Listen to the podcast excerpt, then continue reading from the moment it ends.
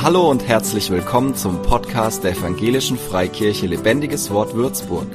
Mach dich bereit für ein neues Wort von Gott für dein Leben.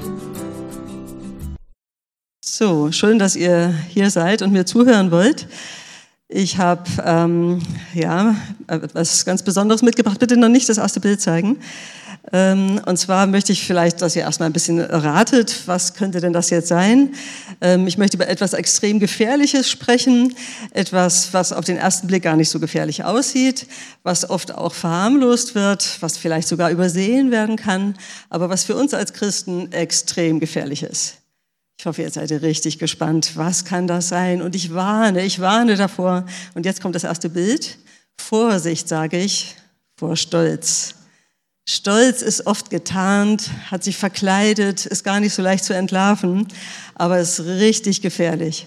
Wir, wir warnen vor Glatteis. Wir sagen, Achtung, frisch gewischt, nicht, dass du ausrutscht. Oder Steinschlag, Achtung, könnte was runterfallen. Und in dieselbe Schublade möchte ich den Stolz stellen. Und da habe ich ein bisschen was ähm, ausgesucht, was die Bibel auch darüber sagt und möchte ähm, mit euch zusammen erkunden, ist es wirklich so gefährlich? Aber ich finde, ja, es ist super gefährlich. Und äh, woran kann man das erkennen? Jetzt sagst du stolz, aber mach doch eigentlich nichts, wenn ich mal was Tolles gemacht habe und ich bin dann stolz auf mich. Ja, da hast du recht. Ähm, du darfst dich auch mal feiern, wenn du mal was Gutes vollbracht hast, wie zum Beispiel du hast einen Berg erklommen oder du hast eine Prüfung geschafft, du hast dich getraut, ein schwieriges Gespräch zu führen, du hast dich getraut, ähm, ja, mit jemand etwas ins Reine zu bringen. Irgendwas, ähm, wo du sagst, boah, das war schwer, aber ich habe es geschafft. Ja, dann sei stolz darauf, das ist gut. Es, ich gönn dir dieses gute Gefühl. Ja, das hat jetzt geklappt. Boah, ein Stein fällt mir vom Herzen. Das war gut. Dagegen will ich auch gar nichts sagen. Aber ich will die Seite vom Stolz erkunden, wo wir uns vielleicht selbst darstellen, ich meine, der Frau kann nichts dazu, dass er so schön ist, gell? Und du kannst ja auch nichts dazu, dass du so schön bist und dass du so begabt bist. Das ist ja auch alles prima, darum geht es mir ja gar nicht. Es geht mir heute um die äh, Abteilung, dass wir uns vielleicht herausheben und sagen, ja, pff, an mich kommst du nicht ran, also da musst du schon noch ein bisschen was tun. Also Einfach diese Einstellung, dass ich mich überhebe, ähm, dass ich mich abgrenze, dass ich denke, ähm, ja, ich bin schon was sehr Besonderes, also wirklich. Ähm, das fängt mit dem Vergleichen an. Und ich glaube, der V hat damit gar kein Problem, der, der kennt es ja nicht anders, der ist ja immer so schön. Und ähm, wir Menschen tun uns gerade, was Schönheit betrifft, aber da gehe ich jetzt nicht drauf ein, vielleicht auch extra schwer, deswegen will ich das gar nicht behandeln. Aber es geht mir um die Herzenshaltung. Die Herzenshaltung von Stolz, ähm, wo ich mich überhebe über andere oder wo ich einfach mein Herz nicht so äh, positioniert habe, wie es Gott ehrt und wie es einfach seiner Bestimmung auch entspricht für mein Leben. Weil so ein selbstzentrierter Stolz kann zerstörerisch wirken auf Beziehungen und auch auf die Beziehung zu Gott. Und deswegen finde ich es so gefährlich. Und warum komme ich jetzt heute damit hier an? Weil ich jetzt in diesem Sommer tatsächlich ein bisschen Zeit genommen habe, um Bücher zu lesen. Ich bin da eigentlich schlecht drin, weil der Tag ist immer so voll und dann ist man abends so müde. Aber in den letzten Wochen habe ich zwei Bücher gelesen von Rick Joyner. Das ist Pastor in den USA und er hat eine starke prophetische Gabe. Und vielleicht knüpfe ich jetzt hier so ein bisschen an an die Geistesgaben von voriger Woche, die wir brauchen. Wir brauchen Offenbarung von Gott, damit wir manche Dinge einfach besser verstehen. Und der Rick Joyner hat das eine Buch so genannt, ähm, prophetische Offenbarungen für das 21. Jahrhundert. Also er hat es tatsächlich schon Ende der 90er geschrieben. Aber ich finde es immer noch super aktuell und das menschliche Herz ändert sich ja nicht so schnell, dass es in 20 Jahren ganz anders tickt. Was ich, ein Beispiel, was ich nehmen möchte, um euch das zu illustrieren, warum mich das so aufgerüttelt hat. Er hat eine ähm, Armee gesehen. Und die Armee bestand aus drei Abteilungen. Die erste Abteilung, die waren super organisiert, die trugen schöne Uniformen, die Knöpfe waren poliert, die hatten ihre Waffen dabei, die waren sehr diszipliniert. Die Generäle, die Offiziere und die Soldaten, die marschierten in einer Reihe, da gab es keine Rangordnung. Schon wusste man, wer die Verantwortung trägt, aber es gab kein auf andere herabschauen oder irgendwie besondere Ehre suchen. Sie waren in völliger Harmonie und in einer wunderbar äh, gleichmäßigen Bewegung. Und es war fast, als wären da Freunde unterwegs oder als wäre es eine große Familie. Ein Bild von, von Vollkommenheit und Zielstrebigkeit und Hingabe. Nach einer gewissen Pause kam eine zweite Armee und die hatten schon Schwierigkeiten. Die ähm, äh, Uniformen waren nicht vollständig, manche hatten keine Waffen. Die Ranghöheren waren darauf aus, dass die Rangniedrigeren ihnen Anerkennung geben, dass man sah, okay, ich bin in dieser Position, ich habe mehr zu sagen als du. Und das lenkte schon teilweise vom Ziel ab. Sie gingen zwar noch in die gleiche Richtung, aber es war nicht mehr diese Zielstrebigkeit und Hingabe da. Die dritte Armee, die dritte Abteilung war ganz schon zurückgefallen, weil sie sich wie ein Vogelschwarm mal hierhin und mal dahin bewegten. Die trugen gar keine richtigen Uniformen, das war alles schon zerfleddert und schmuddelig. Die waren teils verletzt. Und das kam daher, dass einer den anderen beschimpft hat, verwundet hat, verletzt hat. Die Ranghöheren haben schlecht übereinander geredet, die Soldaten haben es ihnen nachgemacht. Es war kein Ziel mehr zu erkennen, die gingen mal hierhin und mal dahin. Keiner hat sich um den anderen gekümmert. Es war mehr so ein Augen auskratzen und Wunden zufügen. Und der Rick Joyner hat von Gott so die ähm, äh, ja, Anweisung bekommen, dass ähm, die Armee Gottes, also die, die Menschen, die Jesus nachfolgen, die, die sollten so gut organisiert sein wie der erste Teil, damit sie wirklich zielstrebig vorankommen, damit Gott mit ihnen was, an, ähm, was bewirken kann. Und dass diese dritte Armee, teilweise ist, das, äh, ist die Armee Gottes in dem Zustand und sie braucht dringend Schulung und Belehrung und Training. Und das hat mich sehr angesprochen, weil ich denke, ähm, ich habe es ja am Anfang gesagt, also der Stolz, der ja dazu führt, dass man über ehrgeizig ist oder dass man eben diese Anerkennung sucht oder dass man sich selbst eben höher stellt als die anderen, das ist einfach so die Wurzel von dem Verlust an Zielstrebigkeit weil man ähm, sich so verliert in diesem Anerkennungsstreben und in diesem, ach, ich bin doch viel wichtiger als du und was willst denn du schon? Ähm, das, das lenkt einfach ab und das hat die, die Kraft der Armee geschwächt. Und noch dazu die Wunden, die sie sich zugefügt haben, ähm, haben sie ja noch mal geschwächt. Und ich weiß, das ist jetzt ein, ein ziemlich hartes Thema, aber ich, ähm, ich denke, dass wir das brauchen. Nicht, weil ich denke, ihr seid alle stolz. Ich fange bei mir schon an, ich weiß schon, dass ich auch stolz bin. Oder dass es immer wieder an einen heranfliegt und dass man sich wehren muss. Deswegen sage ich es heute. Es, ähm, es ist ein Thema, was keiner von uns kann sagen, er hat das schon abgelegt. Also ich denke, das kommt immer wieder angeflogen, weil der Teufel immer wieder versucht, uns abzuhalten von unserem, von unserem Weg und von, unserem, von unserer Berufung. Und dass Gott aber ähm, uns gern schulen möchte. Und ich denke, wir tun gut daran, wenn wir uns schulen lassen, wenn wir uns belehren lassen. Und hör du einfach, was dich jetzt heute betrifft oder was dich anspricht. Ich habe einfach einen bunten Blumenstrauß mitgebracht, so bunte Federn. Und ich denke, es ist für jeden was dabei.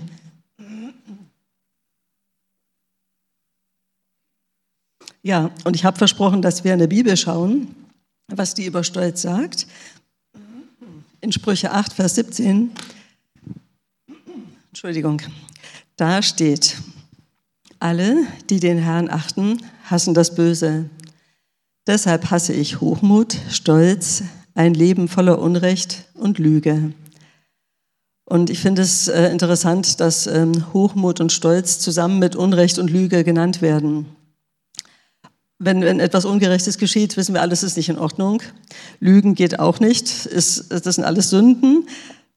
Und ähm, Hochmut und Stolz werden auf der Ebene auch genannt. Also Stolz ist auch eine Sünde, auch wenn sie sich eben oft verkleidet. Und wenn man denkt, naja, ich, das ist ja nicht so schlimm oder und ähm, ich so zur Definition vom Stolz, wie ich es äh, verstanden habe, oder wie ich, wie ich mir das Problem eben auch erkläre, ist, dass man einfach unabhängig sein möchte. Man möchte sich selbst herausheben, man möchte nicht wie in der ersten Armee so in Reihe und Glied mit den anderen äh, gleichmäßig, gleich verantwortlich, gleich auf dem gleichen Niveau sein, sondern man möchte was Besseres sein oder man, man denkt zumindest, man ist was Besseres oder man macht sich eben unabhängig von dem Nachbarn und auch unabhängig von Gott in nächster Instanz, weil Gott hat uns auch das Gebot gegeben, liebe Gott und deinen Nächsten wie dich selbst. Also nicht mehr als dich selbst, aber auch nicht weniger als dich selbst. Also es ist, Stolz ist auf der gleichen Ebene wie Lüge, wie Unrecht tun, ich sage es mal auch gleich mal wie Mord, weil es von den Auswirkungen her ähm, Konsequenzen hat. Und die nächste Stelle ist auch nochmal in Sprüche, da heißt es, Stolz kommt vor dem Verderben und Hochmut vor dem Fall. Und ich habe ja vorhin schon gesagt, das Wörtchen kommt ist so wichtig. Also Stolz kommt so daher. Du bist es, es ist nicht angeboren, du hast es nicht in deinen Genen. Das ist einfach eine Spielart vom Feind, uns zu irritieren, uns vom Ziel abzulenken. Und uns aus dem Eigentlichen herauszuheben, wo Gott uns hingesetzt hat. Und ich denke aber auch, es kann angelernt sein, wenn du zum Beispiel aufgewachsen bist in einer Familie, wo die Eltern gelästert haben über die Nachbarn, ach, was machen die jetzt da schon wieder? Und man, man kann auch so, so eine Redeweise so anlernen oder eine Denkweise, dass man denkt, man müsste sich erheben über das, was die anderen tun und das Kleinreden oder Schlechtreden, damit man einfach selber gut dasteht. Aber sobald wir es durchschauen, können wir es ja auch bewusst ablegen. Diese Denkweise und diese Redensart. Und es muss ja nicht sein, dass der Stolz so viel äh, Raum einnimmt, dass es dann zum Fall kommt. Wer sich hoch erhebt, fällt tief. Also dann lieber aufgepasst, dass wir uns nicht so erheben. Und in dem Bild von den Armeen haben wir eben auch gesehen, dass die erste Armee frei war von so einem Standesdünkel, von Überheblichkeit und Stolz. Und sie waren wie eine Familie, wie Freunde.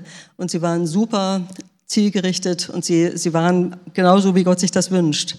Und in der zweiten Armee begann das eben mit diesem Standesdünkel, mit diesem, ja, ich bin besser oder ich habe mehr erreicht, ich war fleißiger, keine Ahnung. Und die Folge von dem Stolz war dann eben noch mehr Ehrgeiz, aber auch Eifersucht. Und Eifersucht ist auch so eine Spielart, die dann folgt, wenn wir da nicht aufpassen. Ja, und die, diese Entwicklung kann man unterbrechen. Wir sind dem nicht hilflos ausgeliefert. Wir haben Macht über unsere Gedanken. Wir müssen nicht ähm, das so geschehen lassen, was sich da manchmal da oben im Stübchen zusammenbringt. Ja, warum heute und hier dieses Thema? Ich, ich bin überzeugt, wir leben in der Endzeit. Wir äh, leben nicht mehr im ersten Jahrhundert, wo gerade Adam und Eva eben noch um die Ecke kamen. Wir sind schon ein Stück weitergekommen und wenn man die Nachrichten schaut, hat man das Gefühl, das ist wirklich so eine Unruhe überall. Und ich meine, dass Gott möchte, dass wir uns für diese Zeit einfach besonders äh, zurüsten, dass wir besonders zielstrebig sind, besonders danach fragen, Herr, was möchtest du heute von mir? Dass wir im Alltag einfach Jesus transportieren, dass wir sein Reich transportieren und dass wir uns bewusst sind, wir sind Glieder dieser Armee. Und es kommt auf jeden Einzelnen an. Und wer seine, seine Uniform nur halb anhat oder seine Waffe nicht dabei hat, sage es mal als Waffe zum Beispiel den Helm des Heils, das, ne, das ist keine Waffe, äh, das Schwert des Geistes, also äh, die, die Waffenrüstung fällt mir da ein, dass wir die wirklich anziehen, dass wir uns bewusst sind, wer wir sind und dass wir in diesem Kampf, der tagtäglich sich abspielt, um unsere Seele, aber auch um die Seelen von vielen Menschen, dass wir in diesem Kampf gut gerüstet sind und dass wir das durchschauen, was der Feind da uns da einsehen möchte ins Köpfchen und uns ablenken möchte vom Ziel. Und ich, ich meine eben, dass es eine Zeit ist, wo wir uns das bewusst machen. Wir sind Teil einer Armee. Das klingt unheimlich militaristisch, aber ich bin jetzt kein, äh, keiner, der aufruft, jemanden umzuschießen, um Himmels Willen. Wir kämpfen ja nicht gegen Menschen, sondern gegen die finsteren Mächte, gegen das, was als aus der, aus der Hölle kommt, aus, dem, aus der Finsternis kommt, um uns Christen eben vom Ziel abzulenken. Und der Teufel möchte die Hölle bevölkern, aber wir wollen doch den Himmel bevölkern. Und deswegen brauchen wir diese Waffen, wir brauchen diesen Durchblick. Wir müssen das durchschauen, was der Feind plant, um uns einfach vom Ziel abzubringen, vom, vom Weg abzubringen, um uns abzulenken, um uns ähm, zu zerstreuen. Und das Bild mit der Armee finde ich einfach kostbar. Und es bedeutet, wir ziehen unsere Waffenrüstung an, wir ziehen unsere Uniform an und wir sind uns bewusst, Gott hat uns alles gegeben, was wir brauchen. Mit dem Helm des Heils kann ich meine Gedanken beschützen, mit dem Brustpanzer der Gerechtigkeit mache ich mir bewusst, Jesus hat mich gerecht gemacht, er hat alles bezahlt, ich brauche nichts hinzuzufügen. Und wir kämpfen nicht gegeneinander, wie das in der dritten Armee war, sondern wir unterstützen einander und wir schauen, ähm, wie es dem anderen geht. Und dazu ist auch so nützlich die Geistesgaben, was Renate vorige Woche ausgeführt hat. Die Geistesgaben helfen, ein gutes Wort äh, zueinander zu sprechen oder etwas von Gott zu empfangen, bewusst zu hören, Gott, was möchtest du meinem Gegenüber sagen? Wie kann ich die Person jetzt segnen? Und so haben wir ein ganzes Potenzial von Gaben und von Möglichkeiten, mit Gott wirklich was zu erleben. Wenn das Christenleben langweilig wird, dann, dann sind wir nicht auf dem richtigen Weg. Weil der Heilige Geist ist immer da und er, er möchte so gern zu uns sprechen. Aber wir sind es vielleicht manchmal, die nicht zuhören oder die ähm, die Antenne gerade nicht angeschaltet haben. Und so habe ich noch mehr ähm, Bibelstellen. Und ich komme jetzt schon dazu, dass ich den Spieß umdrehe. Also eben habe ich die, den Stolz so ein bisschen umschrieben. Was ist es eigentlich? Und jetzt gehe ich zu Paulus, der, der das schon durchschaut hat und der schon ein Stückchen weiter ist. Philippa 3,3, denn wir, die wir Gott durch den Geist anbeten, sind die einzigen, die wirklich beschnitten sind. Wir setzen unser Vertrauen nicht auf menschliche Anstrengungen, sondern sind stolz auf das, was Christus Jesus für uns getan hat. Also wenn wir stolz sein wollen, dann lasst uns stolz sein auf das, was Jesus für uns getan hat, weil das die Basis ist für unsere Zukunft, für unser Leben jetzt, für das neue Leben, aber auch für das, was noch kommt. Und keiner braucht stolz zu sein, dass er heute schon ein Kapitel in der Bibel gelesen hat oder vielleicht sogar schon zwei oder drei. Das ist, Gott geht es nicht um Leistung, Gott geht es um unsere Beziehung zu ihm und dass wir das wertschätzen, was er für uns getan hat. Darauf sagt Paulus, darauf will ich stolz sein. Und er sagt, wir beten durch den Geist an. Also wir haben wirklich durch den Heiligen Geist die Möglichkeit, direkt mit Gott zu sprechen. Wir brauchen keine Formeln. Wir können in Zungen beten, hat Renate uns vorige Woche gesagt. Wenn du nachts nicht schlafen kannst, das hat mich sehr angesprochen, betest du in Zungen, hat funktioniert. Und ähm, wir setzen unser Vertrauen nicht mehr auf unsere Anstrengung. Sonst würden wir wieder stolz und sagen, guck, jetzt habe ich fünf Kapitel in der Bibel gelesen, heute war ich richtig gut drauf, das hat funktioniert. Das kann auch funktionieren, aber es soll uns nicht stolz machen, dass wir so viel geleistet haben. Und wirklich beschnitten, darunter verstehe ich, dass ich meinen Willen Gott untergeordnet habe. Wenn ich stolz bin, mache ich, was ich will. Dann sage ich, Herr, ich mache das und das, hilf mir bitte dabei. Oder ich will das und das. Aber wenn ich beschnitten bin, wenn, wenn ich mein Herz habe beschneiden lassen, dann sage ich, Gott, du weißt am besten, was, ähm, was heute zu tun ist und ich möchte mich dir unterstellen. Ich möchte, dass du mich leitest durch deinen Heiligen Geist. Genau. Dann hat der Paulus noch ein paar ähnliche Aussagen gemacht. Ähm, in Römer 15, Vers 17, so habe ich Grund, mich über alles zu freuen, was Christus Jesus durch mich in meinem Dienst für Gott getan hat. Das ist auch ähm, ein sehr starker Satz. Paulus hätte sagen können, Leute, ich bin schon so weit fortgeschritten, ich habe schon so viel gefastet und gebetet. Gott tut so starke Dinge durch mich. Schaut mal, dass ihr nachkommt. Kommt, gebt mal ein bisschen Gas, ihr könnt es auch. Betet mal ein bisschen mehr, seid mal ein bisschen mutig, predigt doch auch mal.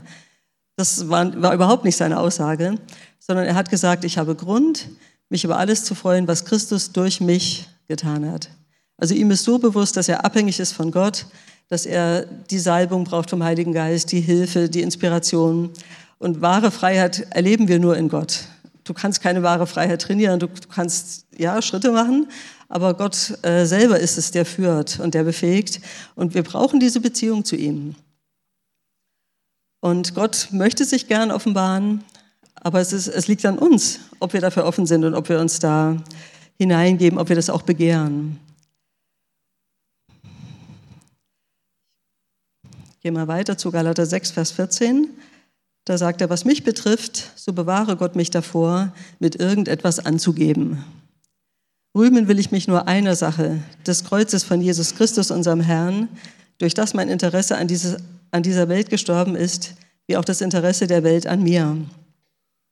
Paulus ist echt demütig.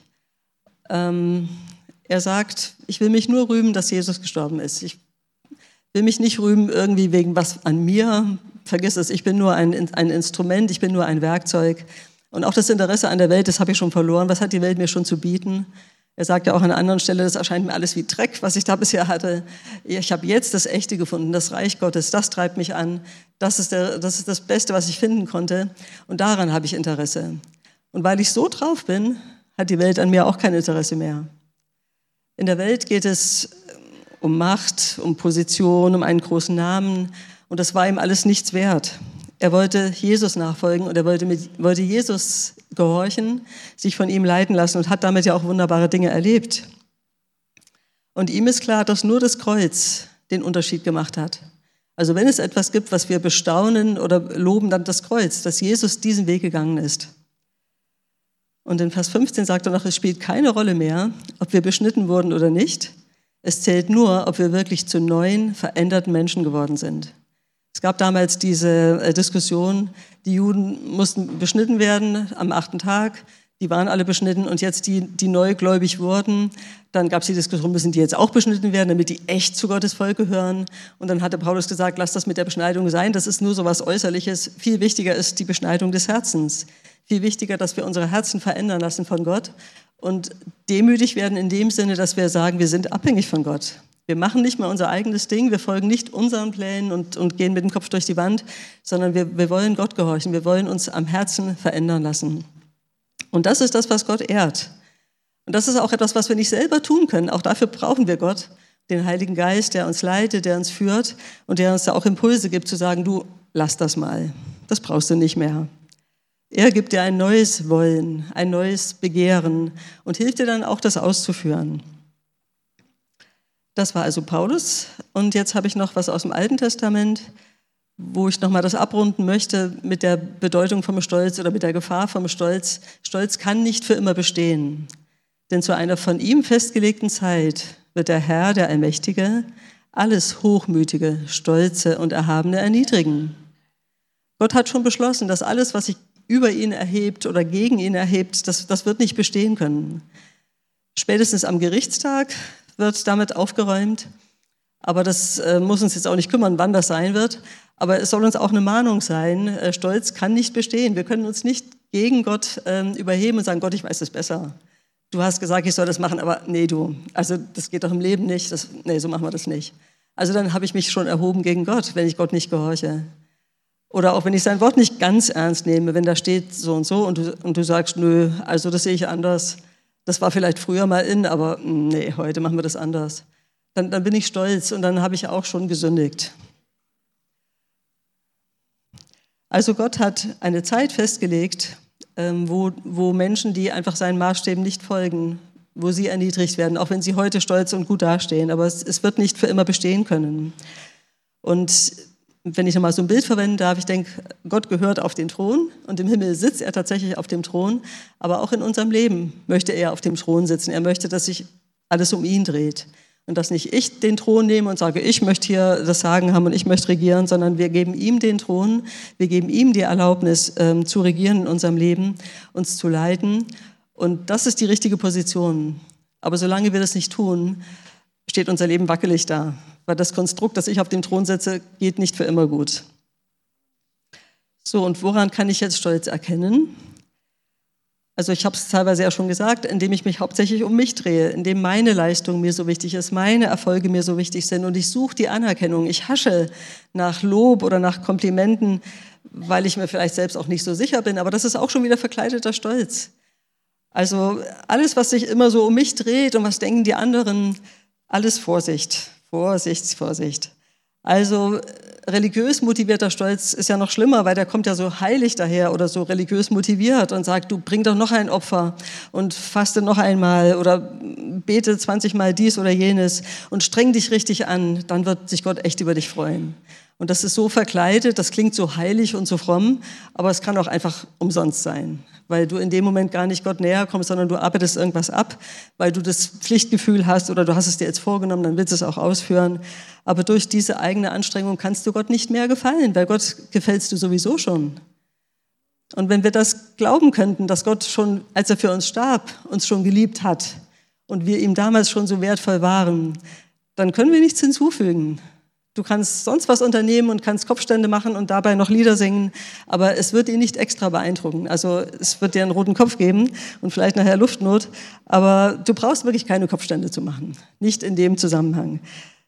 Also eigene Anstrengung und eigene Opfer, ähm, nur wenn, wenn Gott zu dir spricht, ja, faste doch mal, das könnte dir gut tun.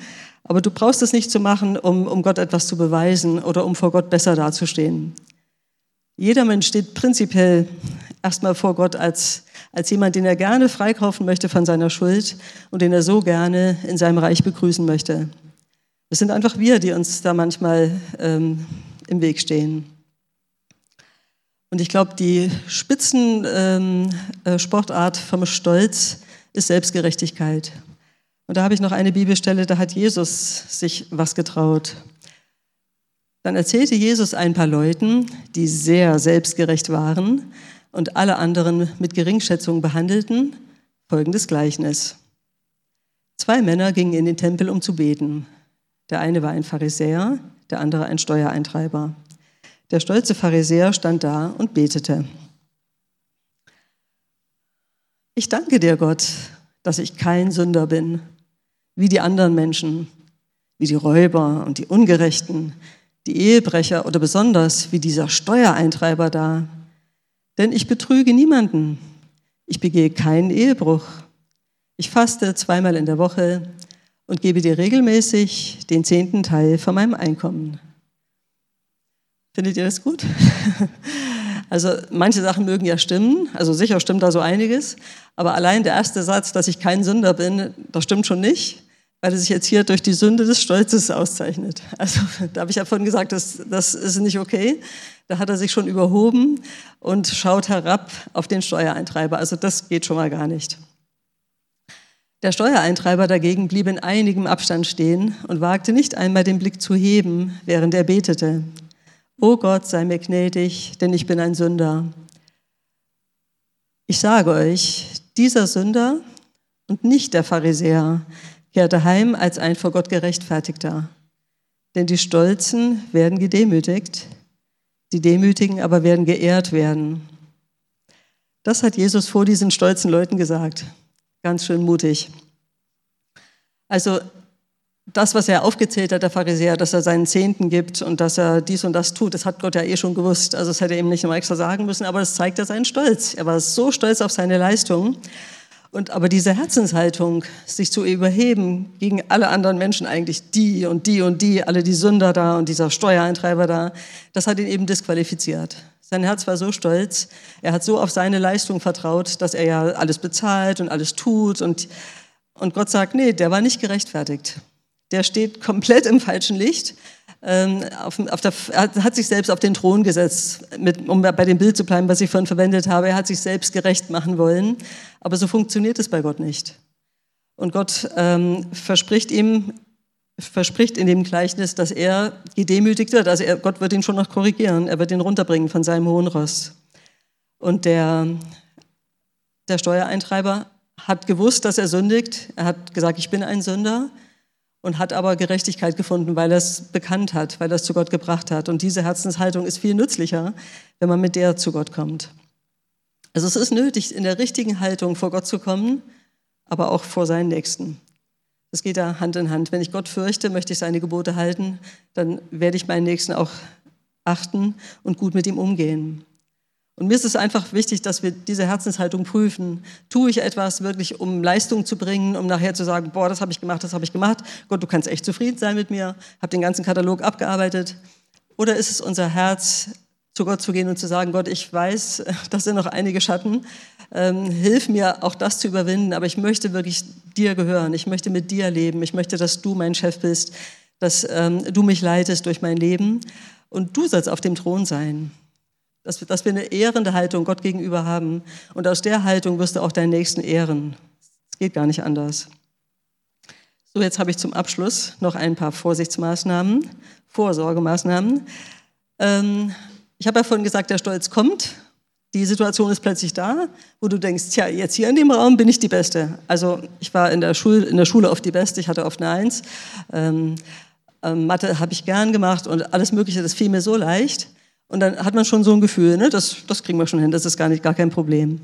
Aber wenn jetzt der Stolz wieder kommt, in der Beziehung eben, dass man sich erheben möchte oder dass so Gedanken ankommen, was können wir tun? Ich habe drei Punkte.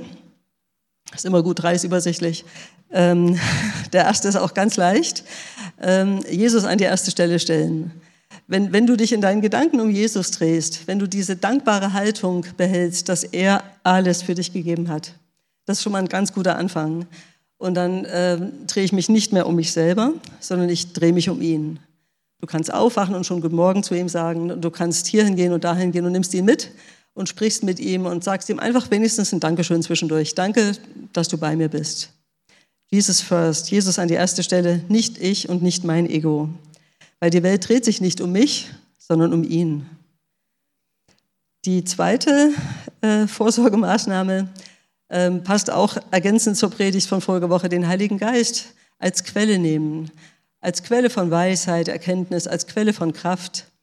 Ich mache mir bewusst, ich habe nicht genug Kraft. Das merkt man selber nach einer kurzen Nacht oder wie auch immer, wenn man was Anstrengendes zu tun hatte, ähm, fühlt man sich leer. Aber der Heilige Geist ist unerschöpflich. Den können wir immer wieder bitten, um auch Erkenntnis, um Weisheit, auch Geister zu unterscheiden. Wenn du in einer schwierigen Situation bist, sagst du Gott, was soll ich jetzt machen?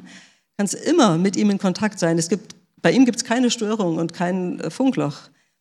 Der Heilige Geist möchte dich so gern belehren, dir das Wort Gottes erklären.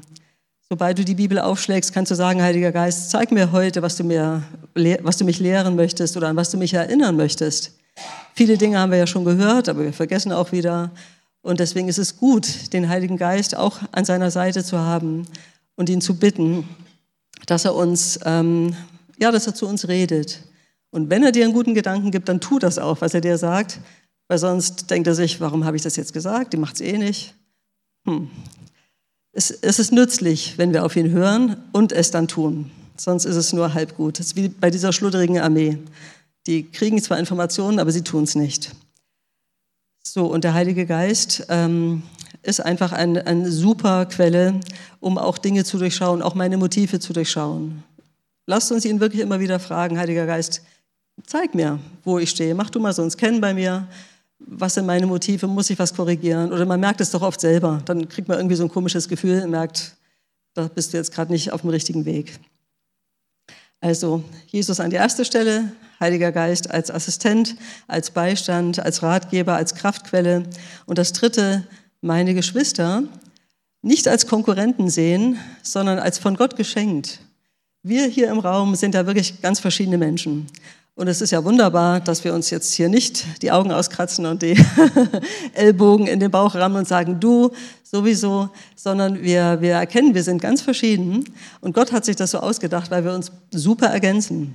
Er hat jedem von uns verschiedene Gaben gegeben und verschiedene Fähigkeiten. Und es ist einfach klasse, wenn wir das erkennen als Geschenk, als Chance und uns nicht als Konkurrent sehen. Wenn einer besser singen kann als du, dann lobe Gott dafür und lobe ihn dafür. Klasse, dass er so eine schöne Stimme hat und du übst weiter. Und ähm, lass dich wirklich durch nichts irritieren und durch nichts ablenken.